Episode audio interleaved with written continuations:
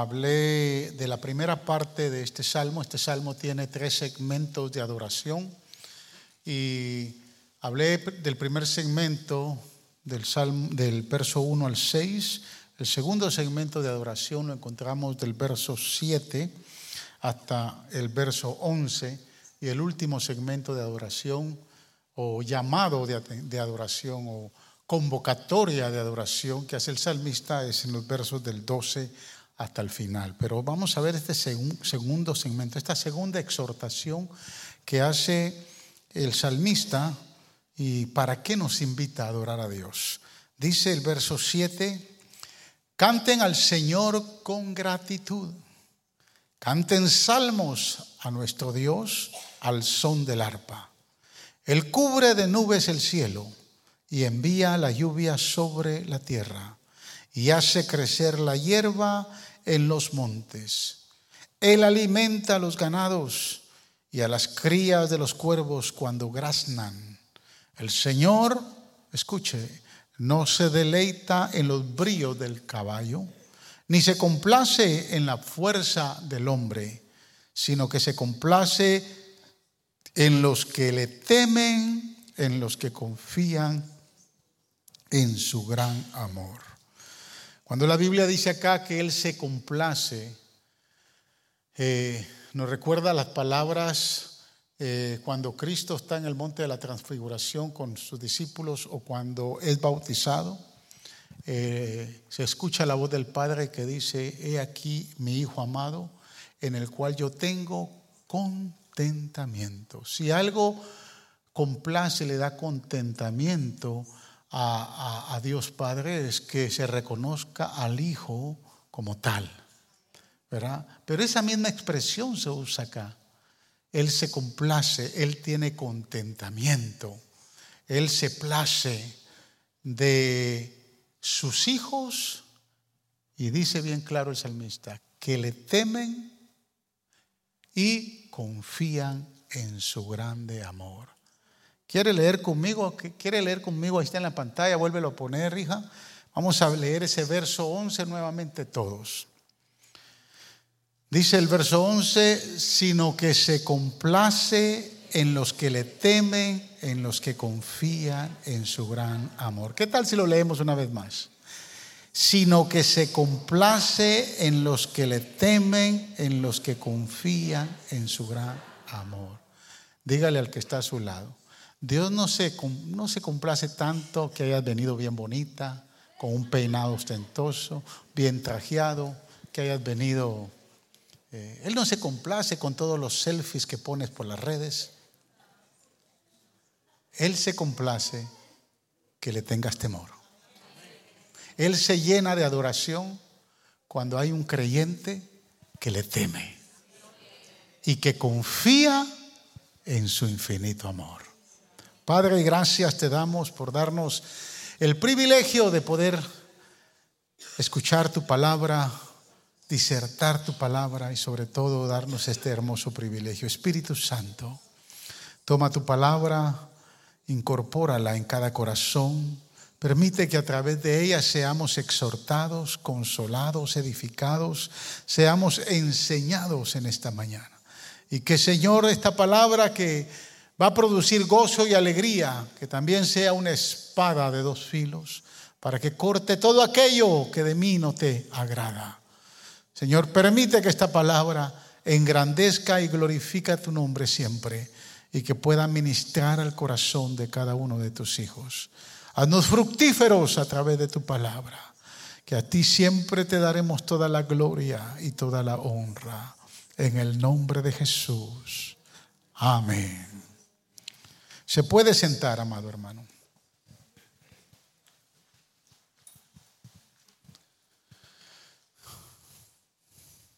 Este segundo segmento de alabanza, esta convocatoria de alabanza, eh, está enfocada que le demos gracias, que le alabemos al Señor con gratitud en nuestro corazón. Y el salmista declara ahí al principio del verso 7, canten al Señor con gratitud. Es decir, que gran parte de nuestra alabanza eh, hacia Dios debe de ser eh, o debe de, de salir de un corazón agradecido. Ahorita el pastor Lester decía, ¿cuántos nos sentimos agradecidos con Dios? ¿O por qué usted le da gracias a Dios? ¿Le da gracias a Dios eh, solo por las cosas buenas que ha recibido? ¿Solo por las cosas lindas que Dios le ha dado a través de los años? ¿Le da gracias a Dios por su esposo, que aunque no sea perfecto, sea un gruñón, sea un desordenado? ¿Le da gracias a Dios? Le da gracias a Dios por su esposa, que aunque no sea perfecta, de momento no, tal vez era la Barbie que usted quiso tener toda la vida. Le da gracias a Dios por sus hijos. Le da gracias a Dios por los bienes que Dios le ha dado, por su carrito. Tal vez Dios le regaló un carro nuevo este año. De repente anda con la chatarrita, pero todavía camina. ¿Le da gracias a Dios? ¿Le da gracias a Dios por los hermanos de la iglesia? ¿Cuánto le dan gracias a Dios por el pastor que tienen? Ah, gloria a Dios. Ahora me motivaron a predicar. gloria al Señor. Yo también le doy gracias a Dios por todos ustedes. Porque sin ustedes no fuera faro de luz. Faro de luz no existiera si ustedes no estuvieran, no fueran parte de esta familia. Pero el Señor nos invita a adorarle, a cantarle con gratitud. Pero especifica algo muy, muy esencial. Los versos 8 y 9 dicen, ¿por qué? Porque Él, escuche, riega con lluvia la tierra para hacer crecer la hierba y alimentar los ganados y la cría de los cuervos. Wow. Hasta de esos pájaros feos que a nosotros no nos gusta, que graznan por ahí cuando ven un animal muerto y se le tiran encima para sacarle la sangre. Hasta por esos el Señor tiene providencia. Gloria a Dios. Ayer me gozaba mucho porque fui a orar por una propiedad que Dios le entregó a una familia de la iglesia y me, llené de mucho gozo y de, mucha alegría. ¿no? Tenían unos caballitos ahí, muy lindos. Y, entendí que hasta esos animales que de momento se quedan solos eh, eh, en un corral, Dios también permite. Me decía la hermana, los tenemos de este lado porque ahí están comiendo hierba. Ya cuando se termine esa hierba, los movemos para este otro lado porque ahí está creciendo la hierba. ¿Y qué pasa cuando termine esa hierba de ese lado? Pues va a haber hierba de este lado. ¿Por qué? Porque Dios se acuerda de ellos. ¿Por qué? Porque Dios provee para ellos. Y si le provee hierba a los caballos y comida a los cuervos, ¿qué no va a hacer? Que no le pueda proveer a usted, mi amado hermano. Que no le pueda proveer en abundancia, en todo momento y en toda necesidad. Ni el caballo ni el cuervo valen más que usted. Entonces le damos gracias a Dios por la providencia divina.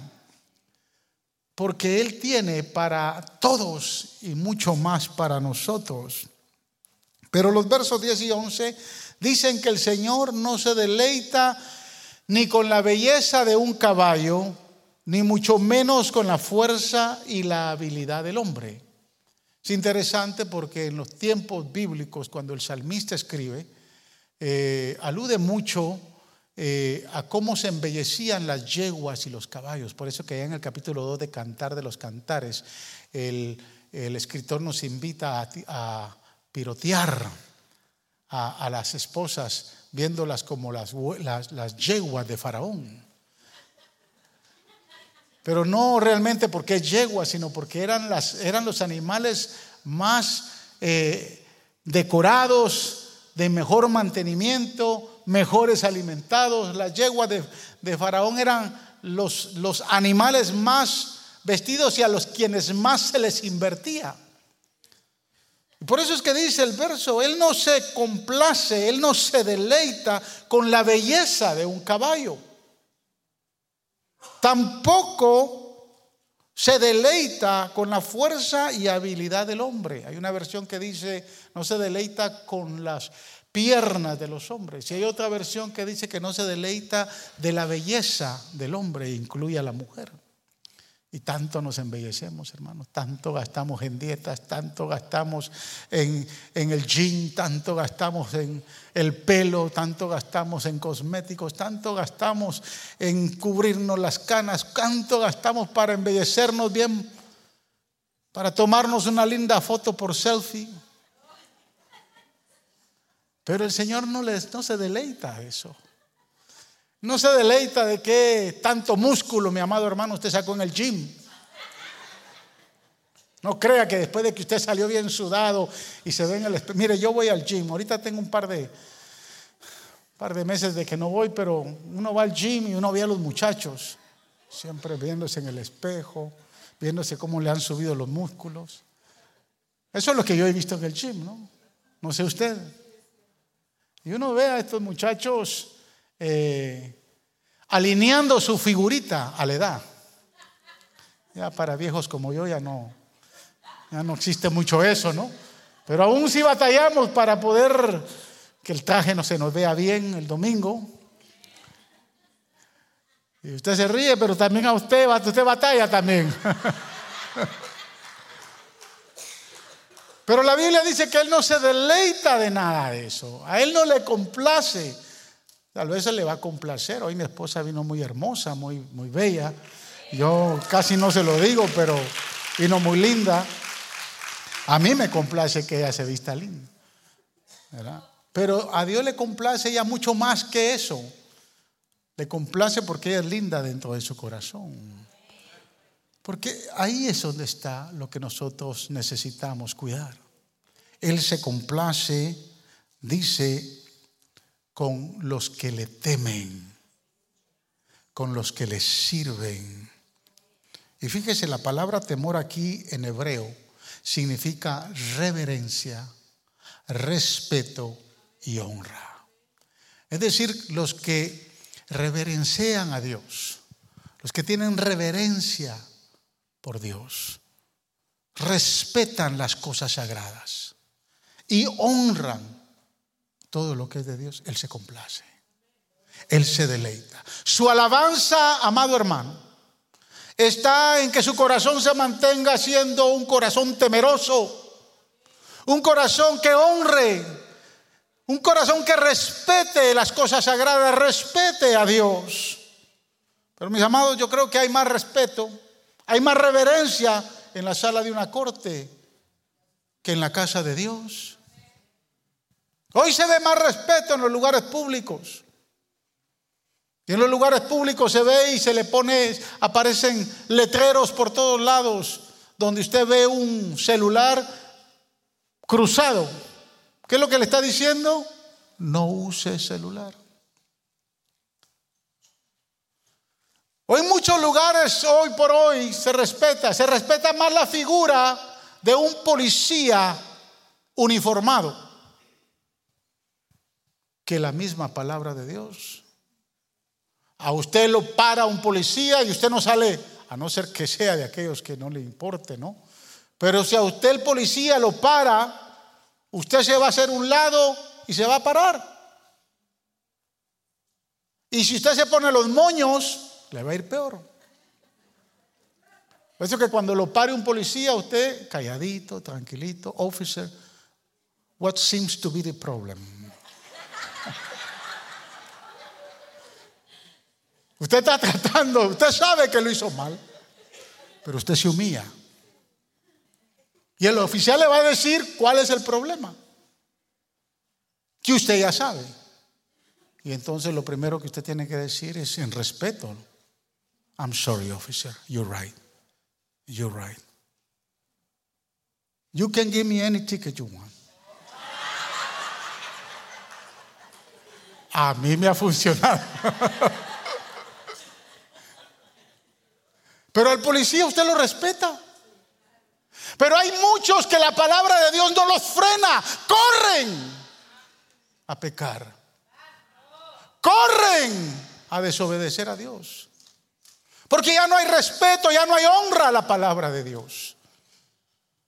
Ya no hay honra a lo establecido por el Señor. Por eso es que es interesante entender que el respeto, la honra, la reverencia que le necesitamos dar a Dios debe de ser permanente en nuestra vida. Debemos de enseñarle a nuestros hijos, a nuestros niños, a ser reverentes con las cosas sagradas de, Dios. Mire, no, algunos no, tal vez no lo supieron, pero algunos sí se enteraron. Nosotros le rentamos allá. El pastor Abraham y yo nos reunimos con una iglesia que necesitaba eh, tener, usar las facilidades y bueno, los quisimos ayudar, les rentamos las facilidades ahí en North Houston. Y de repente vemos a los desordenados que se saltaban las sillas, uno, hasta el mismo pastor se subía a las sillas, se saltaba a las sillas. Esta gente tan desordenada, no tiene respeto a la... Y cuando yo vi, ese video y lo, y lo evaluamos con el pastor Abraham, dijimos, no, esta gente no puede seguir acá. Y la excusa que encontraron es, ah, que no le dan libertad al espíritu. O Dios es un Dios de orden, amados hermanos. Dios es un Dios de reverencia, de respeto. Usted va a entrar a la casa de Dios, no está entrando a cualquier lugar. Usted está entrando a la casa de Dios. Y es en la casa de Dios donde se aprende el respeto a las cosas sagradas. Sacías, estos micrófonos, todo lo que existe acá merece respeto y honra a las cosas sagradas. Hubieron reyes en el Antiguo Testamento que no cuidaron, no reverenciaron, no, no respetaron las, los utensilios de los templos, del templo y los usaron para cosas vanas. Jeremías fue muy celoso. Y mire, es interesante porque cuando Nabucodonosor llega en su segunda incursión a Jerusalén llega y se lleva cautivo y, toma, y, y, toma al rey, también se lo lleva cautivo. Y entra al templo, Jeremías lo detiene. Y le dice, no puedes sacar las cosas sagradas del templo. Es sagrado. Los utensilios del templo son sagrados. Y hermanos, eso no cambia que estemos en el Antiguo o Nuevo Testamento. El templo de Dios es templo de Dios. Jesús entró por su segunda vez a Jerusalén cuando es proclamado rey y lo declaran, los niños cantan, todos le tiran las palmeras al piso, Osana, Osana al rey que viene. Y Jesús se acerca al templo y ve los cambistas Ve a aquellos que están vendiendo las ofrendas para hacer negocio del templo. Y Jesús toma con ira, con enojo. Y tira, hermanos, todas las mesas de los cambistas. Y dice, mi casa es llamada casa de oración. Casa de oración. Casa de comunión con Dios. Casa de relación con Dios. Si algo no podemos, perder como iglesia, es el respeto, la honra al mismo Dios. Nuestro temor, nuestra vida de temor, y no solo aquí en el templo, pero donde quiera que vayamos, nuestra vida de temor, amados hermanos, a no tomar lo que no es nuestro, a no hablarlo como tenemos que, como, como, como, habla el mundo. O sea, el creyente debe vivir una vida bajo temor a Dios. Es más, fíjese, cuando se da la referencia en, en la familia, el apóstol Pablo en el capítulo 5 de Efesios es muy claro cuando invita y empieza a dar las, obligaciones y derechos que tienen todos los miembros de la familia, desde la esposa, el esposo, los hijos. Y el verso 21, empieza en el verso 21 de Efesios capítulo 5, dice, someteos unos a otros. Y la versión Reina Valera dice, bajo el temor a Dios. O sea, una vida de temor, una vida de reverencia y de honra a Dios y a las cosas de Dios va a agradar a Dios, va a deleitar a Dios. Y hay un pasaje en el Apocalipsis que relata la voz de la alabanza de una iglesia que ha sido redimida y que con reverente temor ha servido aquí en la tierra. Este lenguaje que empezamos a ver en Apocalipsis capítulo 19, versos del 5 al 9, es un lenguaje en un tiempo presente e infinito. Cuando leí el pasaje dije, esto puede ser que sea un presente participio, pero no, es un, lenguaje en presente infinito. Porque lo que está demostrando aquí el, el apóstol, o lo que recibe de Dios, es lo que hace la iglesia allá arriba, pero que aprendió a hacer aquí en la tierra. Y que por ende le da una recompensa. Mire, ese, mire el capítulo 19 de Apocalipsis, versos 5 al 9. Y del trono salía una voz que decía, alaben ustedes a nuestro Dios, todos sus siervos, grandes y pequeños, que con reverente temor le sirven. ¿Cómo le sirven?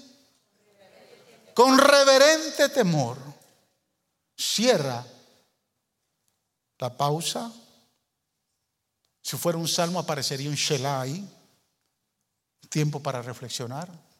Y el verso 6 dice, después, después de qué? Después de que vea una iglesia que adora a Dios, que ha adorado a Dios, que ha vivido a Dios, le ha servido a Dios con temor reverente.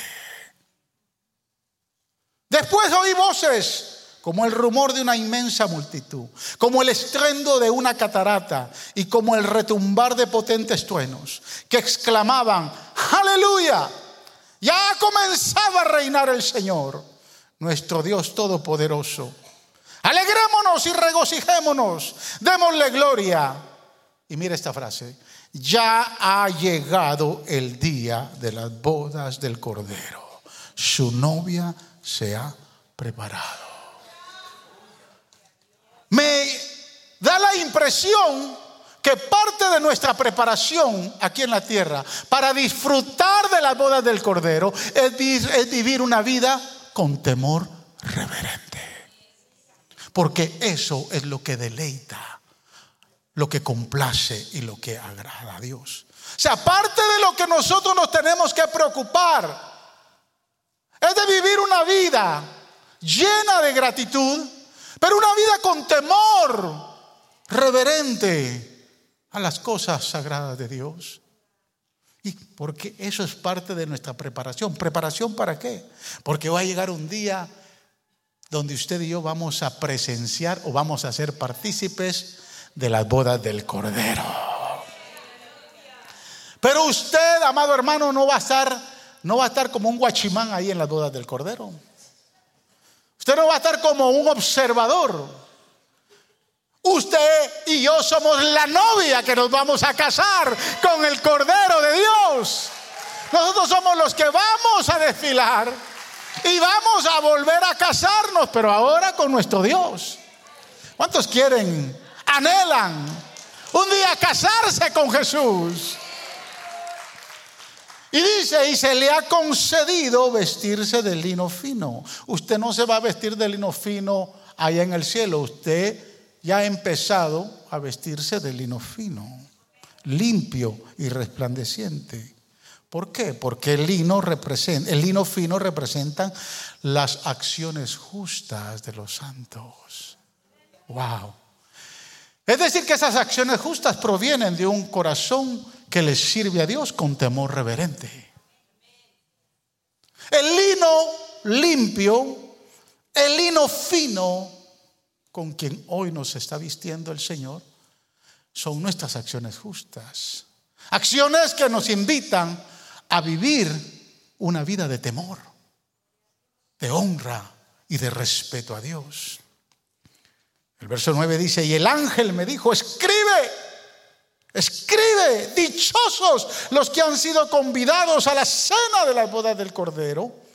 Y añadió, estas son las palabras verdaderas de Dios. O sea, usted y yo vamos a ser dichosos porque la recompensa que tenemos por vivir una vida de temor reverente ante Dios, que le agrada a Dios, va a ser que un día nos vamos a casar con Él. Vamos a ser dichosos, vamos a celebrar las bodas del Cordero. A no ser que a usted no le interese eso, usted viva en deshonra, usted viva sin temor y usted viva como se le da la gana. Pero mientras usted desee vivir una vida aquí en la tierra, con acciones justas que representan la vestidura de lino fino, usted va a vivir una vida de temor reverente. Si el policía lo frena allá afuera, usted también tiene que frenarse cuando ve la tentación a no pecar. Porque usted respeta la palabra de Dios. ¿Se entiende lo que estoy diciendo? ¿Me permite entrar a este pasaje? Yo me aproveché, hermanos, porque como ahora estamos hasta las 5, 6, pues tengo un mensaje de 10 páginas aquí. Y no termino ni la mitad de la primera. Yo quiero que usted entienda la imagen que nos presenta Juan en este pasaje. Aquí Juan señala dos principios muy importantes. Me refiero al, pasaje de Apocalipsis. Primero, el pasaje señala claramente que los que alaban al Señor, los que están alabando al Señor allá en el cielo, son los que han servido al Señor con temor reverente aquí en la tierra. Verso 5 dice, y del trono salió una voz que decía, alaben ustedes a nuestro Dios, todos sus siervos, grandes y pequeños, que reverente temor le sirven. Y esta actitud de temor reverente que señala el verso 7 nos lleva entonces a participar del evento más importante. ¿Cuánto dinero gastan los famosos, los de Hollywood, los artistas y cantantes cuando celebran una boda? Tenía la lista ahí de algunos que quería mostrarle. Entre ellos, el famoso eh, que se casó con la J-Lo, Anthony. ¿Cómo es? Ah, Mark Anthony, usted lo conoce bien. Se casaron. Gastaron más de 40 millones de dólares en su boda. Y al poco tiempo estaban divorciados. ¿Sabe cuánto? Han gastado los famosos y seguirán gastando muchos más en una celebración donde invitan solo a los de la foto.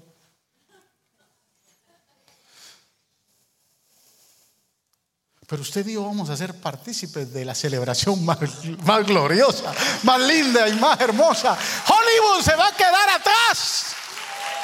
Todavía no se ha visto una boda como tal. Una boda gloriosa. Yo no me la quiero perder. No porque me inviten a verla. No porque yo me voy a casar con el rey de reyes y señor de señores. Pero escúcheme. Si nosotros seguimos la descripción del libro de Apocalipsis, nos vamos a dar cuenta que del capítulo 6 al 18 habla de la gran tribulación.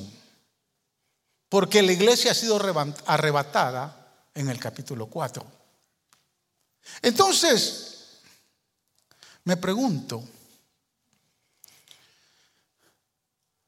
¿por qué si en el capítulo 4 la iglesia es levantada y arrebatada, ¿por qué se habla de las bodas del Cordero hasta el capítulo 19? ¿Por qué no se habló en el capítulo 5? ¿Por qué la Biblia describe cronológicamente del capítulo 6 al 18 todo lo que va a pasar aquí en la tierra en esos siete años de tribulación. Y es donde me llamó la atención, porque yo cuando leo la Biblia me llama la atención ciertas cosas. Hay un lapso de 15 capítulos entre el capítulo 4 y el 19 que habla de siete años de gran tribulación. ¿Por qué?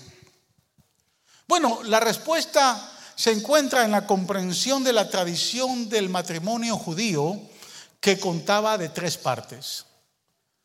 Yo quiero que usted le ponga atención a esto porque nosotros estamos con el deseo de servirle al Señor con temor reverente como parte de nuestra vida de adoración, pero porque queremos casarnos con Él. Pero las bodas del Cordero se van a dar hasta uh, después del, capítulo 19. Hay que esperar que todos esos juicios se, se desarrollen aquí en la tierra. Y es que las bodas judías contaban de tres etapas. El compromiso, el desposorio y la boda como tal. En el compromiso históricamente los niños eh, judíos a menudo, se comprometían a la edad de dos, tres años. A veces incluso hasta antes que nacieran. Usted se puede imaginar a los pastores Estrada comprometiendo ya a Camila y a Bela. Qué bueno que fuera así. Ahorita vas a cambiar tu mentalidad. O Alemana Ileana y hermano Manrique ya comprometiendo a Victoria.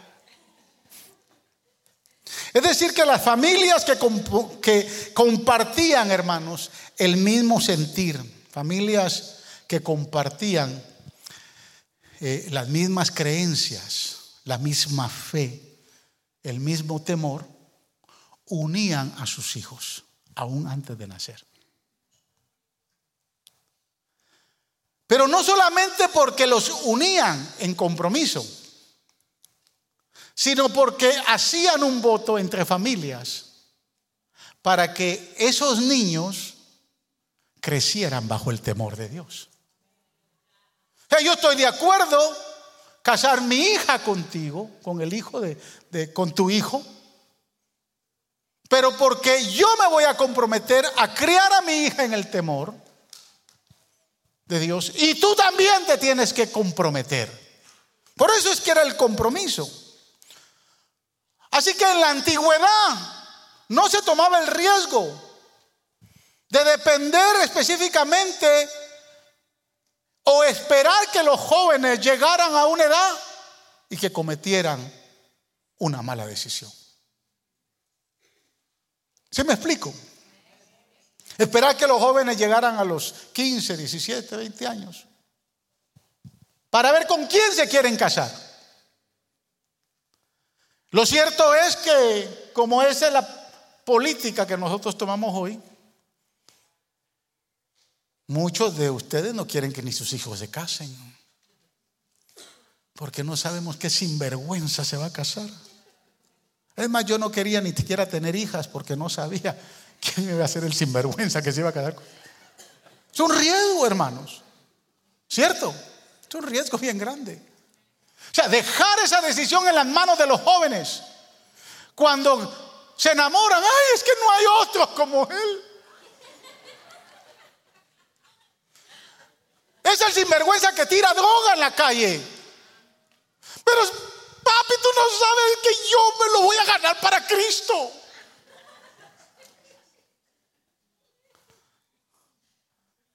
O sea, dejar esa decisión en las manos de nuestros jóvenes no es tan fiel. Por eso es que existen grandes cantidades de divorcios. El compromiso se hacía, flaco, con la chabelita, comprométela ya. ¿Qué sería bueno, no? Inculcar eso en nuestros jóvenes. Porque eso era lo que se establecía. Hija, elegí que te casaras con fulanito de la iglesia. Esa decisión es mía.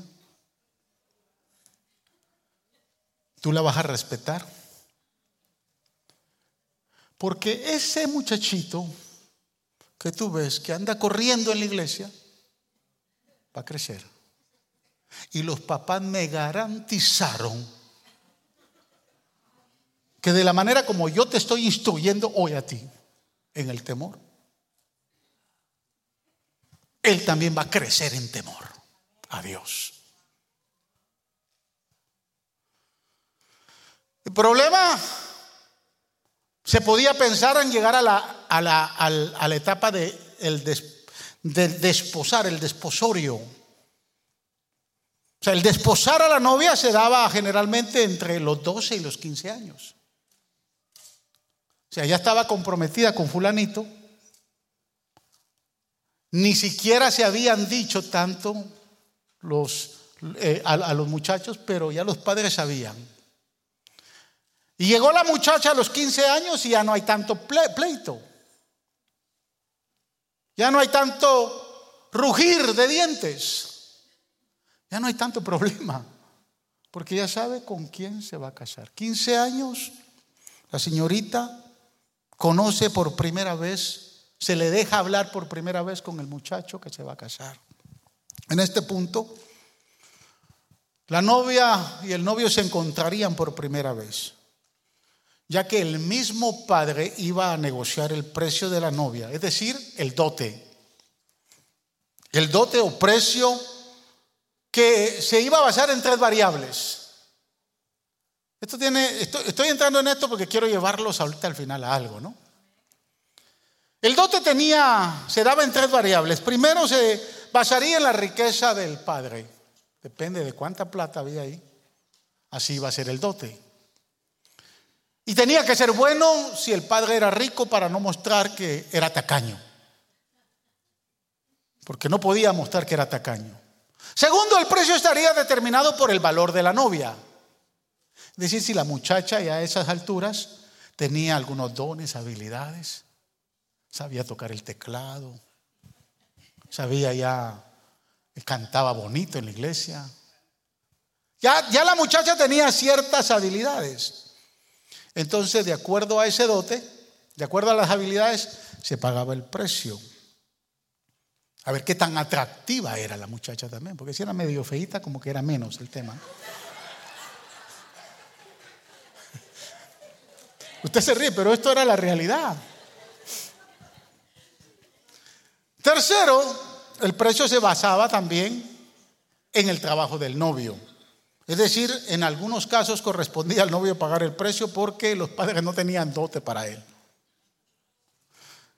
Como en el caso de Jacob, se recuerda que eligió pagar un dote doble por Raquel y Lea. Primero se enamora de Raquel y le meten a Lea y trabaja siete años y después, bueno, le dice, le dice Labán, si quieres también, ya te di la feita, si quieres la bonita, entonces te voy a dar, tienes que cometer, trabajar siete años más. El muchacho pasó trabajando y todavía trabaja siete años, trabajó 21 años por, por, la novia. O el caso de Otoniel, que cuando eh, Caleb dijo, si alguien quiere casarse con mi hija, tiene que conquistar la ciudad de Kiriat Sefer. Si quiere casarse. Y Otoniel dijo, el primer juez de Israel dijo, yo me caso con ella y fue a derribar a Hebrón a todos esos gigantes que habían. O sea, el precio fue muy alto para Otoniel para quedarse con la muchacha. Cuando eso pasaba, un, parte del precio le quedaría a la novia en caso de que enviudara y, o, se divorciara. Esto explica por qué Raquel y Lea se enojaron con, con Labán cuando le pidieron la parte que les pertenecía a ellas y Labán que en un tramposo se quedó con toda la parte. O sea, el día que se había que desposar a la muchacha, había que hacer el contrato matrimonial. No se firmaría hasta que una parte del precio de la novia se pusiera sobre la mesa. Entonces se validaba el acuerdo y ya quedaban desposados. Pero luego los futuros novios tendrían que esperar un año para la boda. En ese año la muchacha tenía que ponerse un velo porque no podía ya dejarse ver el rostro. Eso significaba que la muchacha estaba ya desposada. Ya se había pagado parte del precio por ella y ella obviamente se quedaba esperando ese. No podían beber vino, ya no iban a beber más vino, sino hasta el día de la boda. El muchacho iba entonces a preparar la kipá, que era una carpa de cuatro doseles, cuatro postes, donde se iba a realizar la boda. Y el kipá se hacía generalmente en la casa del padre. Ella también comenzaría a preparar su vestido de novia. Y a veces lo hacía con el material que le daba el novio. Mientras tanto, estaban esperando un año, tenían que esperar un año, pero ya estaban comprometidos. ¿Se recuerda a María que se desposó con José? Y en el momento que se desposa viene el, el ángel y le dice, hoy quedarás embarazada, el Espíritu Santo habrá la obra en ti porque el niño que va a nacer, o sea, esa muchacha cargaba velo, nadie la podía ver y ahora resulta embarazada. Miren lo que, lo que Dios, o sea, que si Dios lo pone a usted en prueba, hermano, recuérdese de María.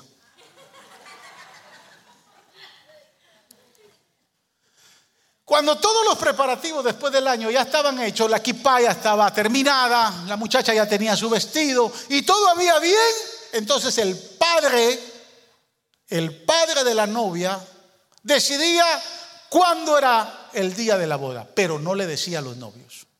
Ellos tenían que estar preparados. El padre se amanecía un día y decía, hoy es el día de la boda. Y por eso es que eh, vemos nosotros algunos ejemplos, porque lo único que ellos podían saber era la estación, cuándo iba a ser la boda. Generalmente se daba en otoño, o sea, el tiempo de la segunda, eh, la segunda lluvia o lo que se conoce como la lluvia tardía. Santiago habla de la lluvia tardía. Tenía que hacerse en miércoles, porque el jueves era el día en que se abrían las cortes y los juzgados. Es decir, que si la muchacha se casaba en miércoles y no era virgen, el, novio tenía derecho para ir al siguiente día jueves a la corte y divorciarse con él.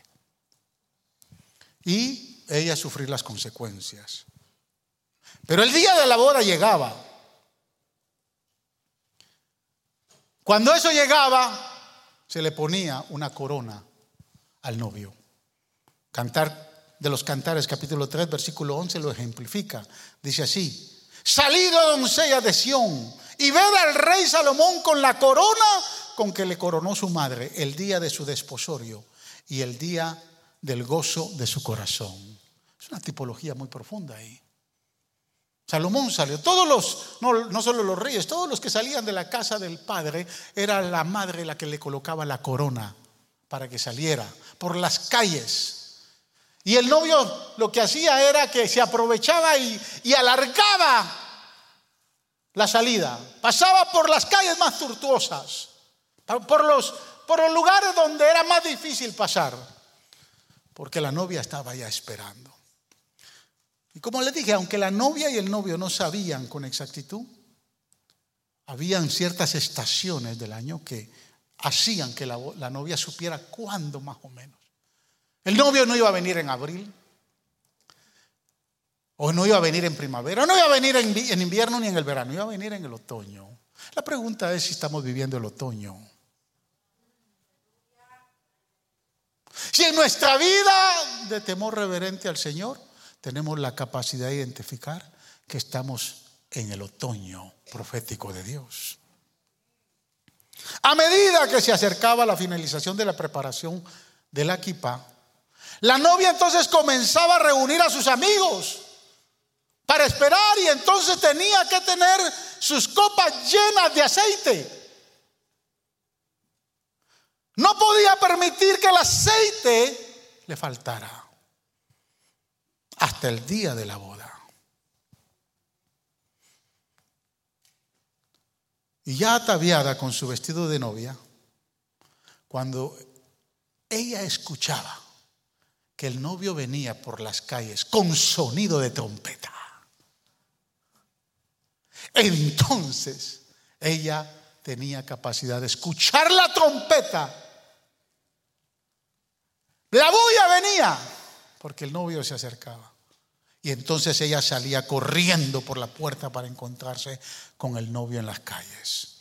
Ambos eran montados en unos pedestales y eran llevados hasta la kipá, a la casa del padre, donde el padre celebraba la ceremonia.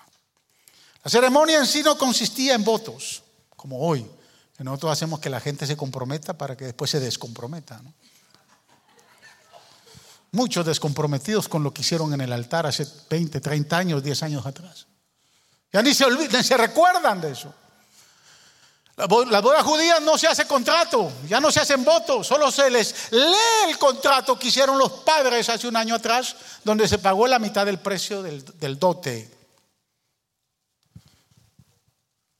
Si la novia, ese día que se casaban, porque se casaban en la kipá y después el padrino o el amigo del novio los acompañaba hasta la mansión reservada por el padre para que tuvieran intimidad.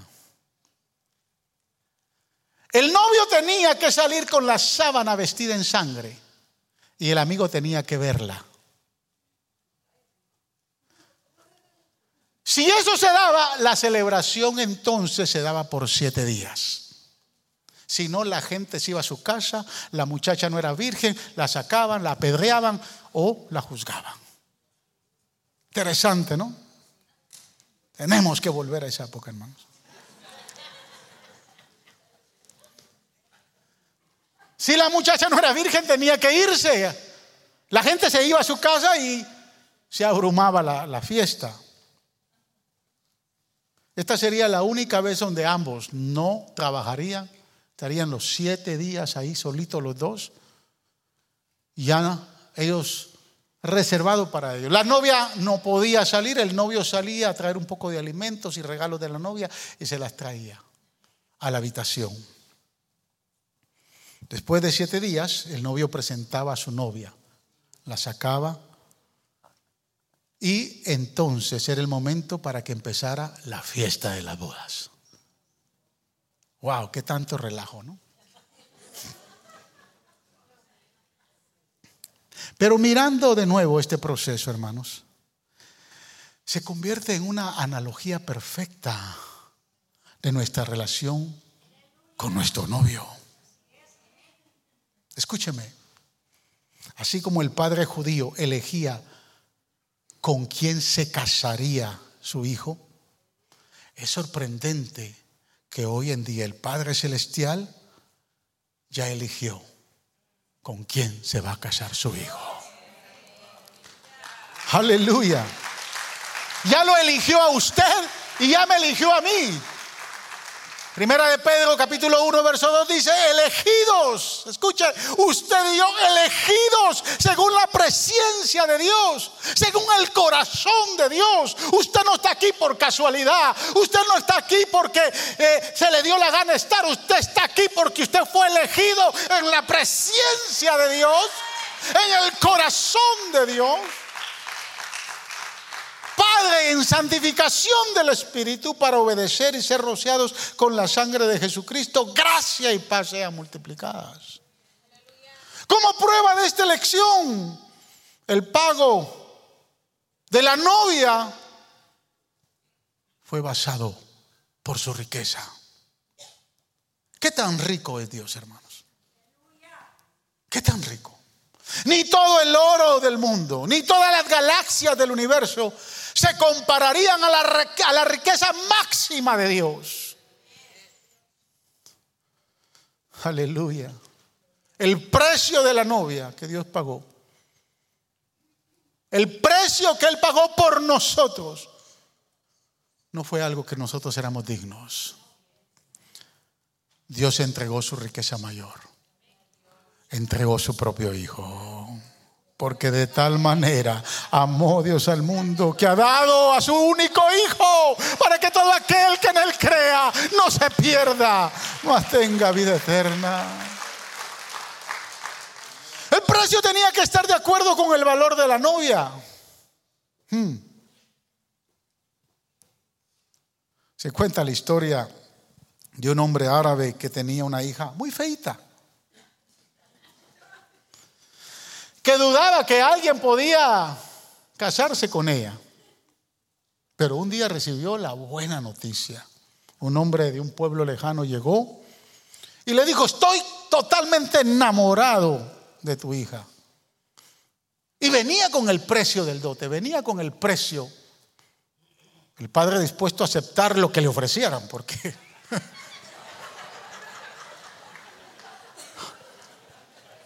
Se sorprendió porque el hombre traía seis camellos, seis camellos por la muchacha.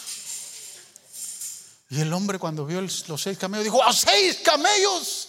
En este pueblo, lo más que han dado por la más, la más hermosa son tres y a mí me están dando seis. Y así como fue como el padre le dio a la hija por matrimonio, dos años más tarde, la hija y su esposo regresaron al pueblo natal. Y todos se quedaron sorprendidos. wow. ¿Cómo es posible? ¿Qué tan hermosa? ¿Qué tan bella? Se preguntaban. La respuesta fue simple. Debido a que el esposo vio que ella era una novia de seis camellos, ella se convirtió en una belleza de seis camellos. Aleluya. Escúchame hermanos, aunque no lo entendamos, debemos gozarnos con el hecho de que Dios nos vio feitos, desagradables, inmundos. Y él dijo, estoy tan enamorado de ti que daré todo por casarme contigo para que puedas vivir conmigo toda la eternidad. Te voy a embellecer, te voy a enriquecer, te voy a dar lo que nunca has tenido. Tu belleza va a ser incomparable. Y con ese fin Él no dio seis camellos, Él no dio seis galaxias, Él se dio a sí mismo. Aleluya. Aleluya, gloria al Señor. Tercero, el precio de la novia lo determinaría el trabajo del novio. Jesús superó cinco veces más a lo que Jacob dio cuando trajo, cuando trabajó por Raquel. 21 años. Jesús pagó su vida. Aunque vivió 33 años, él pagó toda su vida. Y no solo conquistó una ciudad como lo hizo Otoniel, sino conquistó el mundo entero.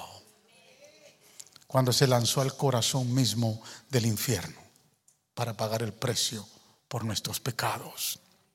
Finalmente, cuando Dios se hace hombre para identificarse con nosotros y Él se encarna, pagó un precio muy alto y fue a la cruz del Calvario firmó el contrato.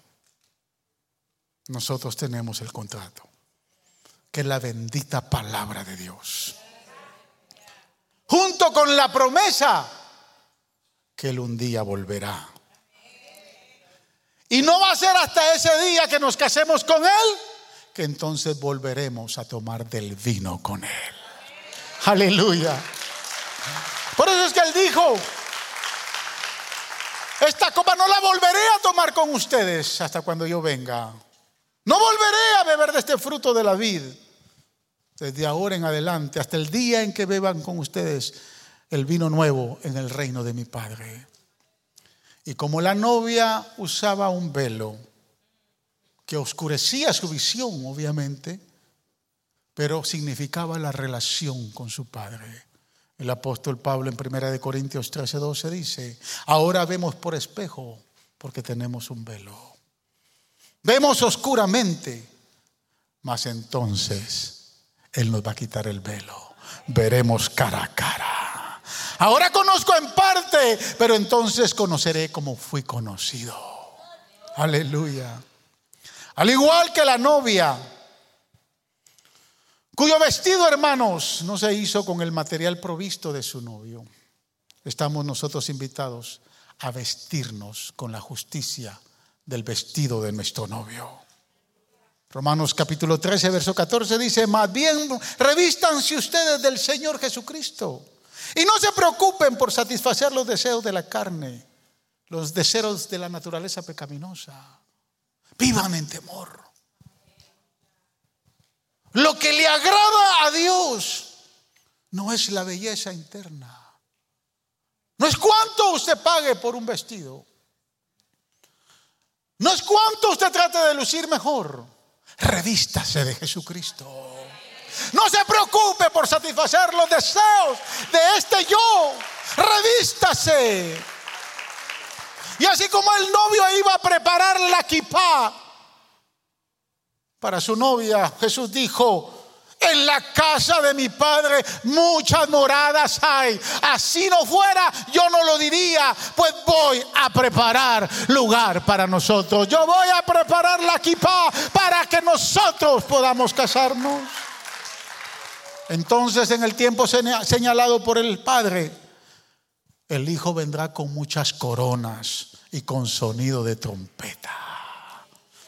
Primera de Tesalonicenses 5, 1 y 2 dice, pero acerca de los tiempos y de las ocasiones no tenéis necesidad, hermanos, de que yo os escriba, porque vosotros, vosotros sabéis perfectamente que el día del Señor vendrá así como ladrón en la noche. Es decir, tenemos que estar preparados. Y así como la novia judía se preparaba, nosotros debemos de preparar nuestro aceite en nuestro, en nuestro cántaro.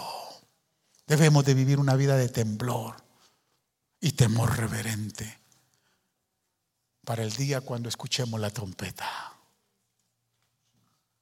Porque cuando escuchemos la trompeta, seguramente nos vamos a casar. Dice Tesalonicenses 4, 16 al 18. Porque el Señor mismo con voz de mando, con voz de arcángel y con trompeta de Dios, aleluya, descenderá del cielo y los muertos en Cristo resucitarán primero y luego nosotros los que vivimos, los que hayamos quedado, seremos arrebatados juntamente con ellos en las nubes para recibir al Señor en el aire y así estaremos por siempre con el Señor. Aleluya. Prepárese para escuchar la trompeta. Pero pastor, hay un problema en esta analogía. Porque si el matrimonio había que validarse por la pureza de la novia. Y no podía quitarse el velo. Y tenía que llegar virgen al día de la boda. Entonces nosotros merecemos ser apedreados. Merecemos el divorcio merecemos la lapidación, porque pecamos miserablemente, nos equivocamos constantemente, fallamos continuamente. Quisiera que se pusiera de pie alguien que en este día no ha pecado.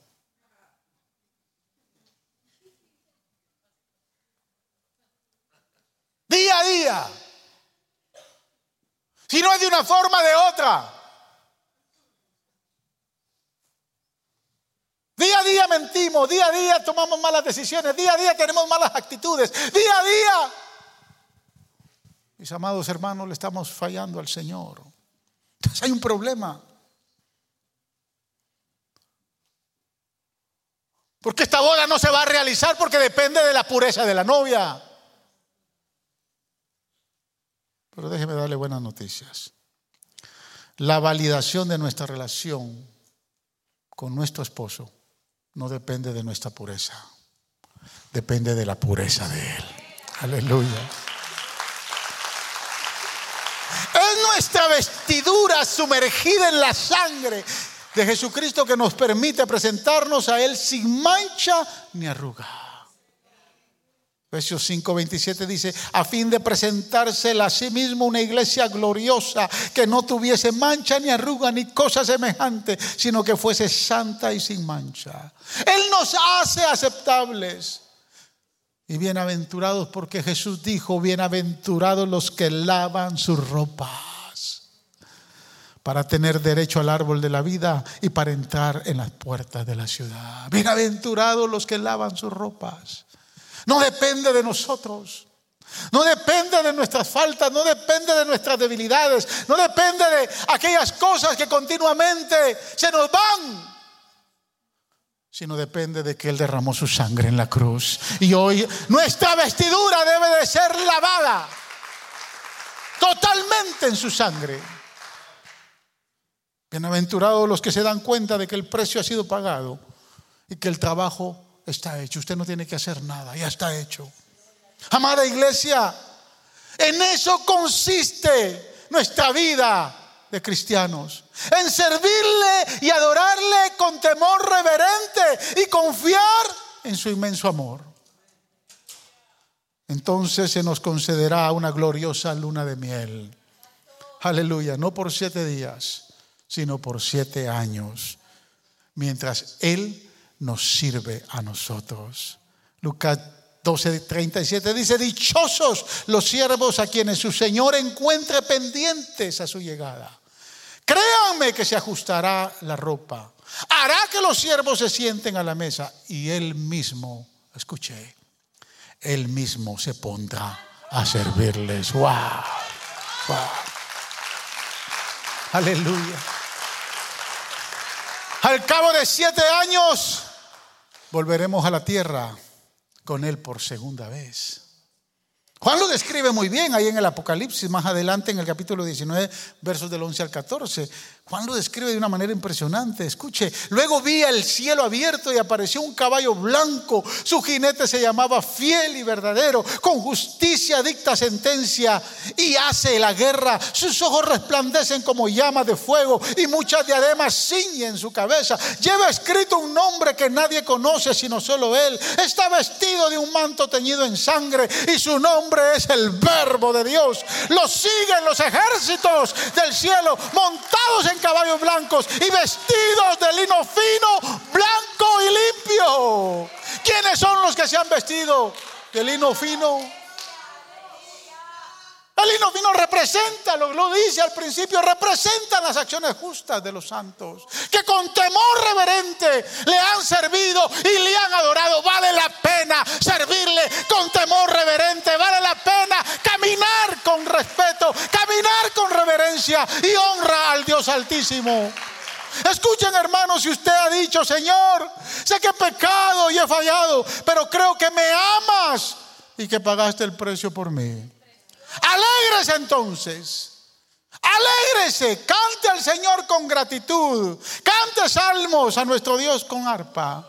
Usted no es una novia de seis camellos, aleluya, sino una novia hermosa, gloriosa, redimida y lavada con la sangre del Cordero. Eso es lo que somos. Y nuestro día se acerca. Y nos casaremos con Él. Póngase de pie. Aleluya. Aleluya. Aleluya. Te adoramos, Señor.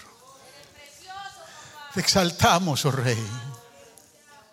Te bendecimos, oh eterno Salvador.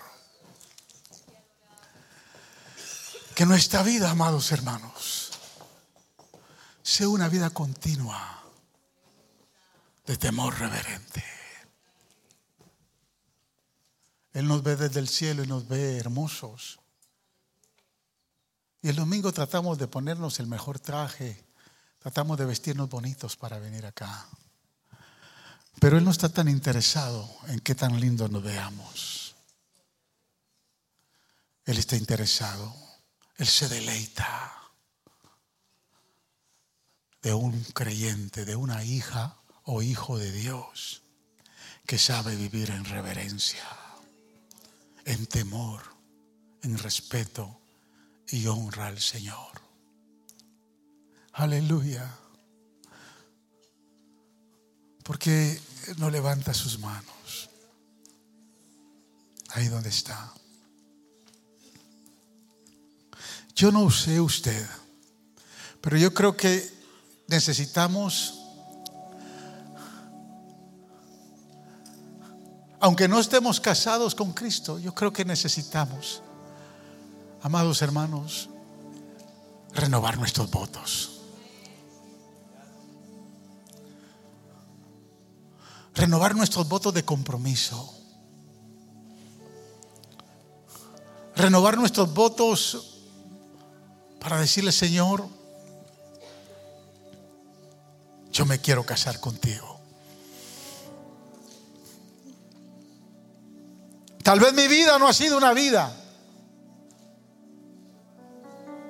de temor reverente.